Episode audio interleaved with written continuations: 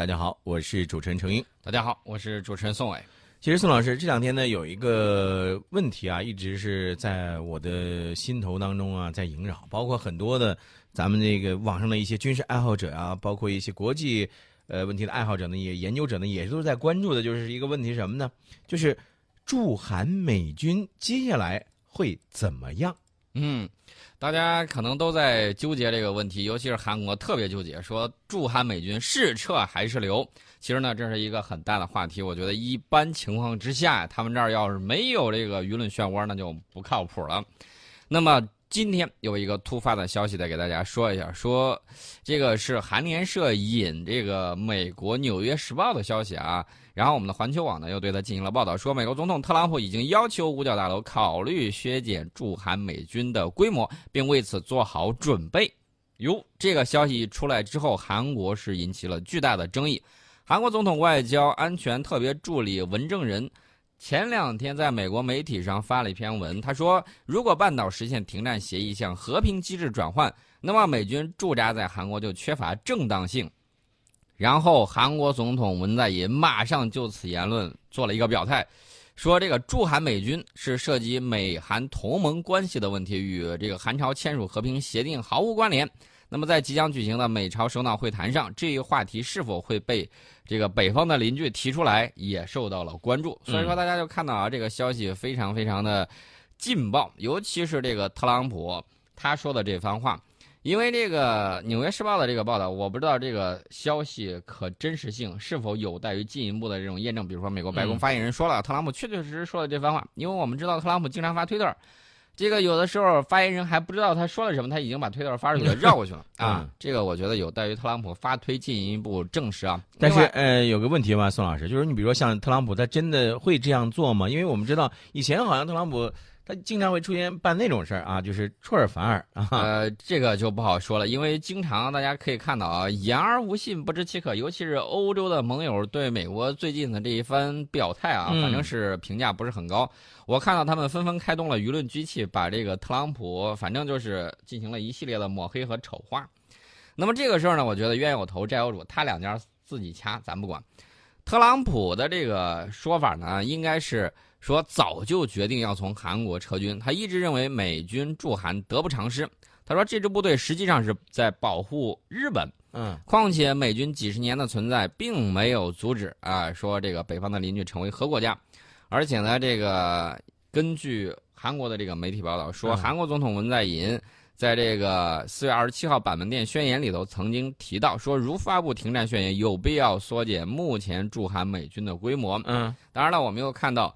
韩国总统外交安全特别助理文在寅，他抛出来的一番言论，然后又各种的，就是说，哎呦，你这个说法可能会怎么样？可能会怎么样？嗯，呃，有这个否定之否定，但是我要告诉大家，这是一种外交的探试探，外交的放风，要告诉你能不能这个样子呀？然后看一看美国的这种反应，然后美国呢，这个反应呃还没有到，韩国自己国内现有反应，他这个反应呢就是说，哎呦，这个不能走，然后有的说，哎，这个一定要走，走就走干净。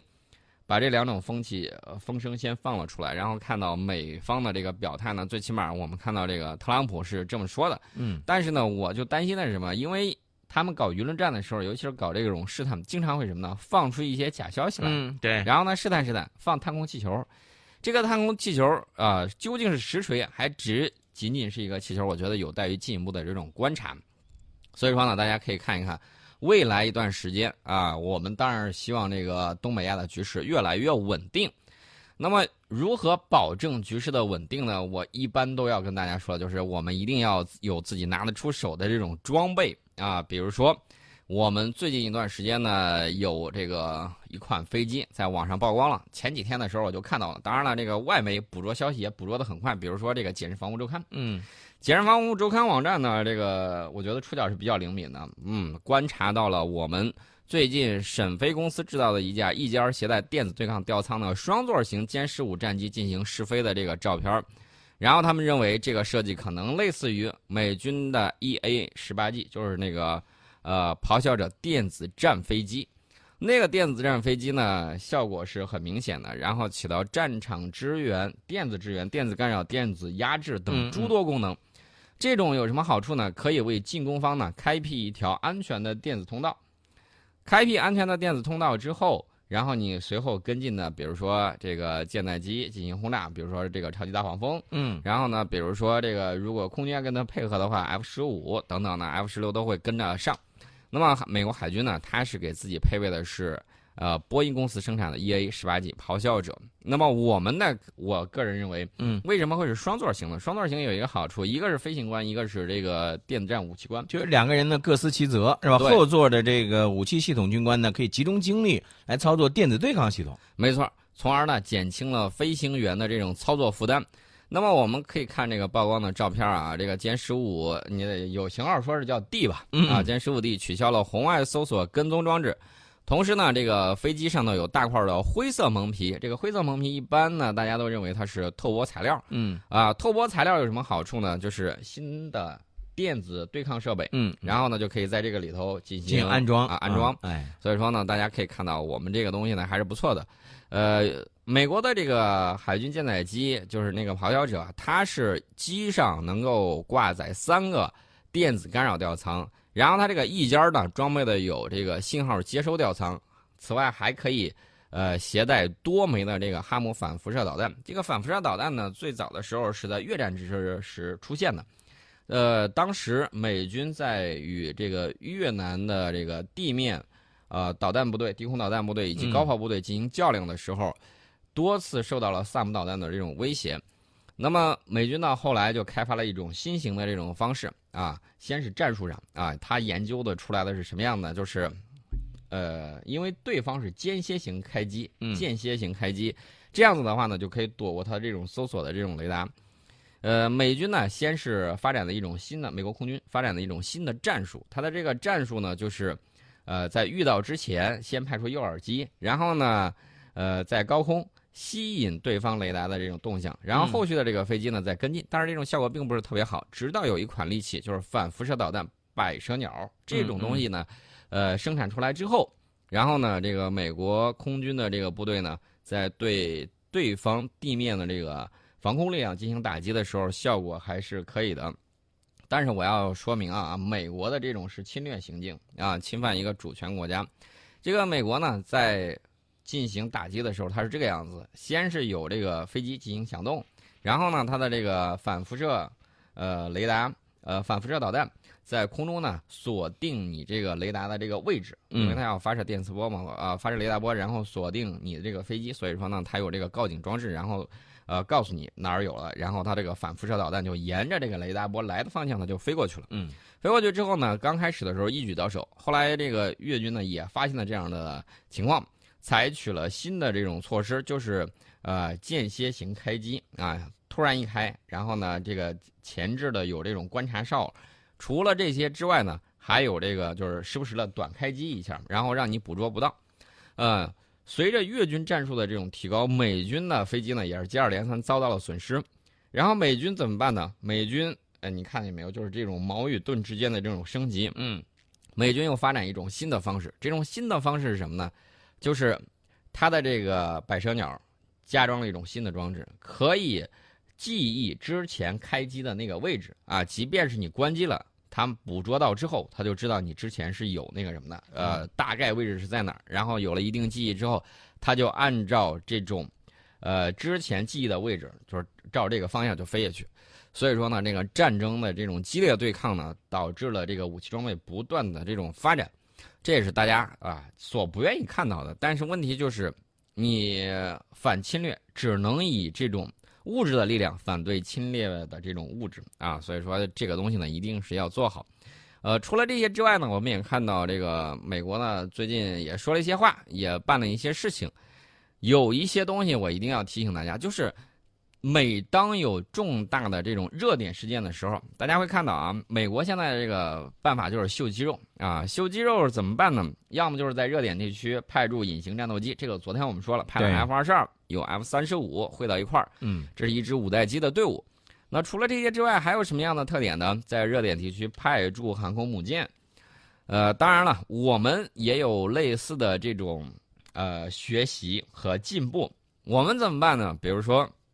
那回盖茨来了，盖茨来了的时候歼二零亮相了，哈哈，这个是一个很很给力的一个动作啊。除了这个之外呢，之前大家还记得不记得防长来了，然后我们的这个呃航母，然后去训练去了，等等一系列的类似的这种重要节点，尤其让大家感到非常给力的，也是我们在微信公众号 H O T 九八六上面，很多朋友想要问我们的。就是说，华北多地现不明天象，嗯啊，那个事儿大家都看到了。其实我觉得国家展示力量给你看，你看到美滋滋的不就行了吗？嗯，有些朋友呢吃了桃还要知道这个桃是怎么在树上这个长出来的。嗯，这个我们给大家简单的聊一聊啊。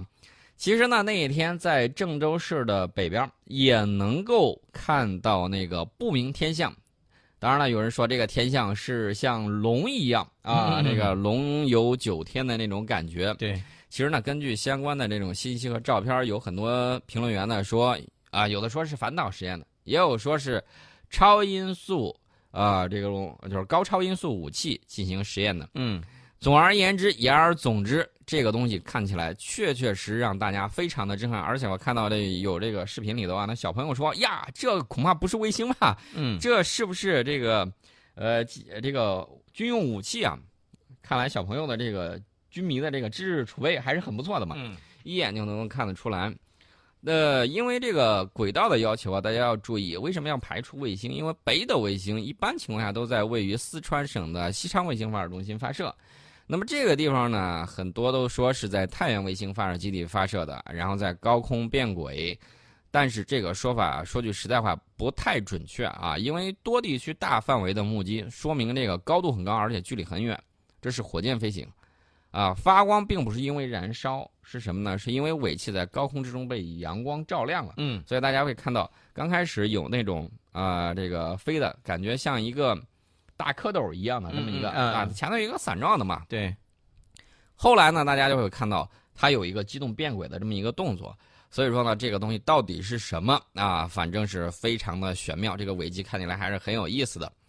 呃，我们呢不分析我们中国大国的实力到底是什么样的情况，但是美国媒体这次表现的比较抢眼。美国媒体说，当年导弹差距是吓唬人的。这次高超音速导弹差距是真的，嗯，也就是说，美国自己认为我们这次呢试射的是一枚高超音速导弹啊，他是这么认为的。那么，美国国家利益杂志呢专门刊发了美国智库列克星顿学院副总裁啊丹乔治的文章，说目前美国面临在高超音速技术方面落后于中俄的现实，可能比1958年肯尼迪在国会说的导弹差距更加严重。他说的这个是什么梗呢？其实是一个很早的一个故事。这个一九五八年八月十四号的时候，当时那个肯尼迪正在参选总统，他就这个呃对着记者就宣称说，美苏之间存在着导弹差距。他警告说，除非能够快速赶上这个差距，结果可能会导致美国失去威慑苏联的能力。但是众所周知，这种说法是一种夸大的说法。大家听好了，我这儿强调一下，他这种说法是夸大的。待会儿我们要与之相对的，要说它如何是夸小了的。那么当时的这个军事竞赛平衡呢，其实对美国是有利的，呃，或者说导弹差距并非像他说的那么啊是一个事实，并不是一个事实，没有美国想的那么严重。那么但是现在新的这个导弹差距正在出现，这个差距是实实在在的。目前按照这个。列克星顿学院副总裁丹乔治的话说：“美国正在和主要竞争对手中俄之间啊，在高超音速武器领域已经确实的拉开了差距。呃，所谓高超音速武器，这个我们再给大家简单的说一下，就是这个大气层啊外缘，然后呢以最低是五倍音速啊，最高是这个最高往上我们没限制啊，基本上大家可以了解一下，就是五到十倍音速的这么一个飞行器。”那么高超音速巡航导弹呢，可以通过它使用那个吸气式发动机，持续以这个速度飞行，呃，效果是怎么样呢？效果当然非常给力。我之前给大家说过前约森弹道，给大家说过打水漂，关键是这一次的更给力啊，极有可能是什么呢？大气层之内的这种机动变轨，这种东西就更难以追踪，而且更加的厉害。那么美国呢？他们自己认为，高超音速武器系统最重要的影响是改变美国与其主要对手的常规军力平衡。他说，用高超音速武器可以攻击关键的军事目标，比如说机场、啊雷达、指挥控制中心、弹药库、部队的集结地，而且在命中之前毫无预兆。也就是说，目前人类的这个拦截手段，暂时无法对这种家伙进行拦截，而且这种东西呢，还可以用来对付航母、大型水面作战舰艇、两栖攻击舰，乃至运送关键军事补给物资的运输船。说白了，我们现在手里头不仅有东风快递，不仅有荷长兼备的东风二十六，我们还有什么呢？我们目前手头还有这种即将啊这个进行实战部署的这种高超音速武器。嗯，所以说呢，这一点是美国非常焦虑的啊。他认为有了这个差距之后，这个可能比六十年前肯尼迪参议员所担心的那个可是要严重的多。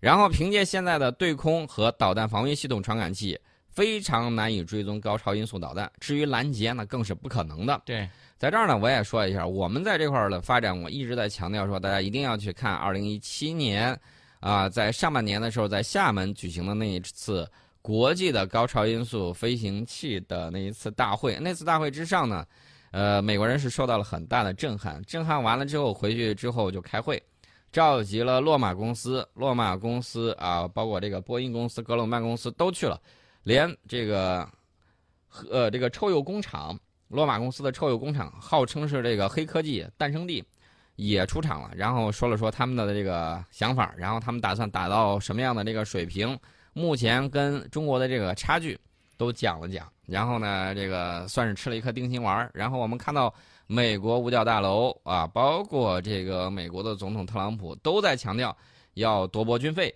往高超音速武器方面发展啊，这一点他也是非常担心的。那么对于美军来说，发展能够击败中俄的这个战略手段非常重要，需要突破这个防空系统和防御远程打击系统的能力，尤其是要防御高超音速武器。这是他自己的这种想法啊，这种想法能不能实现呢？我觉得想法是好的，努力方向也是对的。问题出在哪儿呢？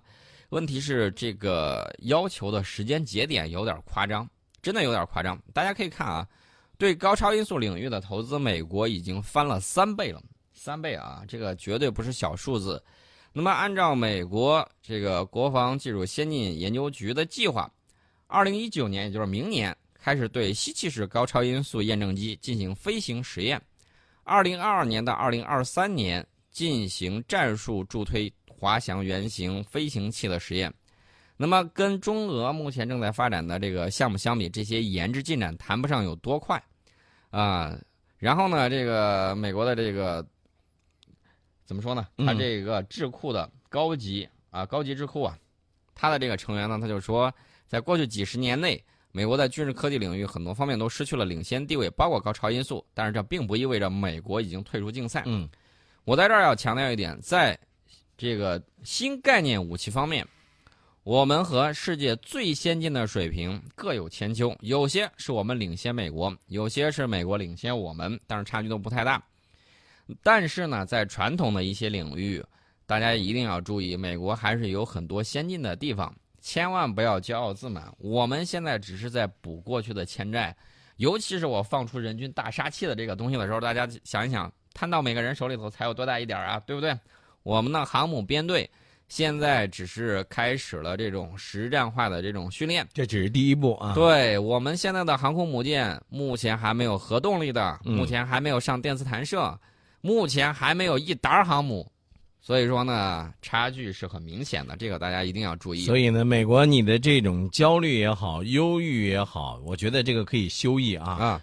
另外一点呢，大家也要注意。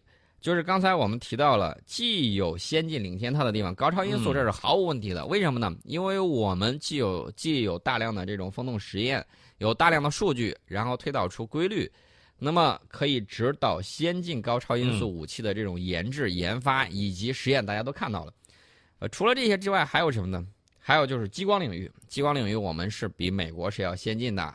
呃，在其他领域也有很多。我给大家举一个例子，激光领域，比如说这个激光晶体，嗯，我们是限制向美国出口的。对，美国那一次好不容易做出来，大概有拳头那么大啊，有点夸张了啊，大概有鸭蛋那么大的时候，他就喜极而泣啊，啊，就说：“哎呀，终于突破了中国的封锁。嗯我们现在能够造多么大的？脸盆那么大的嗯 啊，激光晶体，嗯这个是很关键的。呃，除了这些之外呢，大家也要注意，我们不会去加勒比海，不会去这墨西哥湾找事儿。对，这个我们去他那儿找事儿，肯定打不过他。但是在我们家门口，不好意思，你也打不过我们，这是显而易见的啊！你即别说你派什么三艘航母编队过来，我告诉你，来半打，来一打儿都没有问题。嗯包管让你收到这个各种各样的快递和各种各样的这种亲切的问候啊，伴手礼带回家。但是呢，你放心，我们呢，呃，首先我们不会是呃像你那样子做啊，美国你那样的这种霸权行为，我们是不会做的。我们坚决奉行的就是人不犯我，我不犯人。而且我们永远不称霸。嗯，对。哎，其实这两天啊，还有一个事儿呢，也是引起来了大家的一些关注哈。那个我们在半点报时广告之后呢，会继续和大家来聊，因为我看到前两天有一个这个新闻说什么美国方面又开始说了，哎呀，说你们那个激光啊好厉害呀，嗯，我飞行员都受伤了。但这事儿到底是真是假呢？这个稍后在半点报时广告之后呢，咱们接着再给大家来聊。